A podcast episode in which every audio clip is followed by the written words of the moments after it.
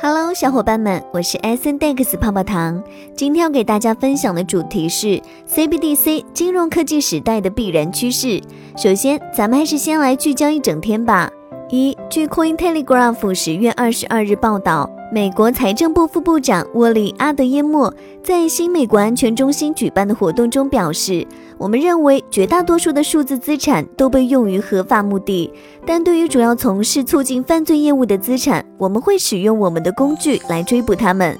二，据 CoinDesk 十月二十一日报道，零售巨头沃尔玛的几十家美国商店开始提供比特币 ATM 机，让客户购买比特币。三，据 U Today 十月二十一日消息。根据英国数据分析公司 YouGov 最近发布的一项民意调查，百分之四十五的英国人支持禁止加密货币以应对气候变化。接下来的深度文章来自综合开发研究院，作者陆小丽，敬请聆听。当今多国央行均在探索中央银行数字货币，且各国央行正从纯粹的概念研究迈进到试点测试的更高级阶段。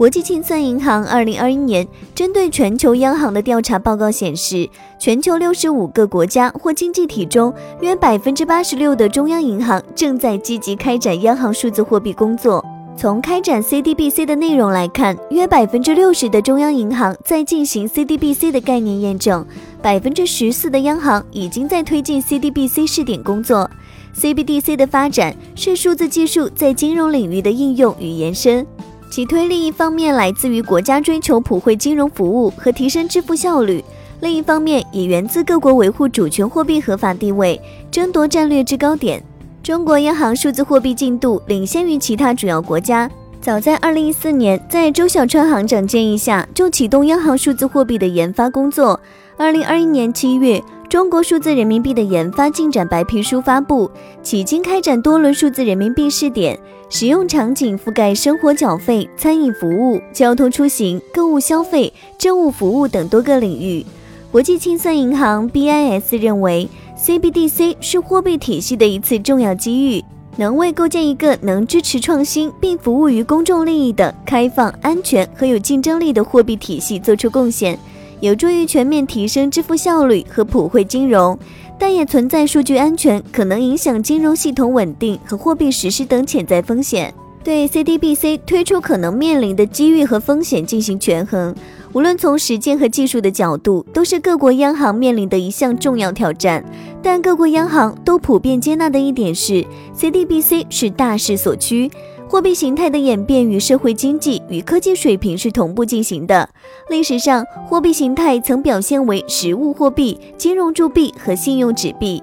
现代货币体系下，信用纸币的基础是对货币背后国家主权和国家信用的信任。在这个体系中，中央银行为银行提供最终支付手段，也为公众提供方便和可见的支付手段。CBDC 与其他虚拟货币有本质区别。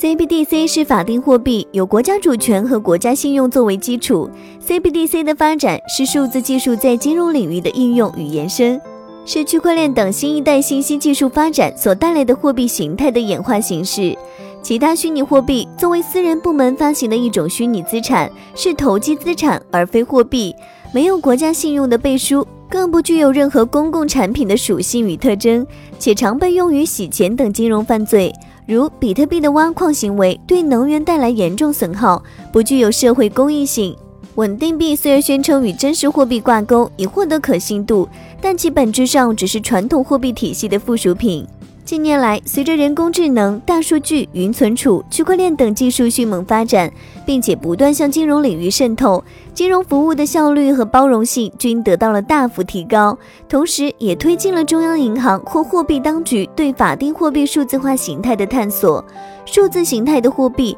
降低了支付成本，提升了支付速度，提高了支付便利性，从而极大地提升了支付效率。数字支付服务需要一定的成本才能获得。尽管几十年来不断加速的技术进步大大降低了通信设备的价格，但银行卡等传统数字支付方式的成本仍然很高，大部分低收入群体很难真正享受到数字时代的支付服务。据 BIS 披露，在许多国家，即使在发达经济国家，仍有很大一部分成年人因为没有支付卡和智能手机，从而无法选择数字支付的形式参与电子商务和接受政府转账。马克思曾说：“货币不是东西，而是一种社会关系。” CDBC 作为央行提供的一种公共产品，能为所有参与者提供一个公平进入市场环境以及获得均等金融服务的机会，能在降低提供金融服务成本，帮助大众公平获得金融服务，真正实现金融普惠。货币体系是一个国家金融体系的重要组成，对维护国家金融安全与稳定意义重大。因此，央行数字货币的推出应综合考虑各国实际情况，慎之又慎。目前，各国的央行数字货币仍在进行多轮试点和测试，在这个过程中发现问题，寻找潜在风险，从而在技术层面进行调试升级，在制度层面进行调整改革。作为央行发行的法定货币，跨境支付和结算将成为 CBDC 的重要探索方向。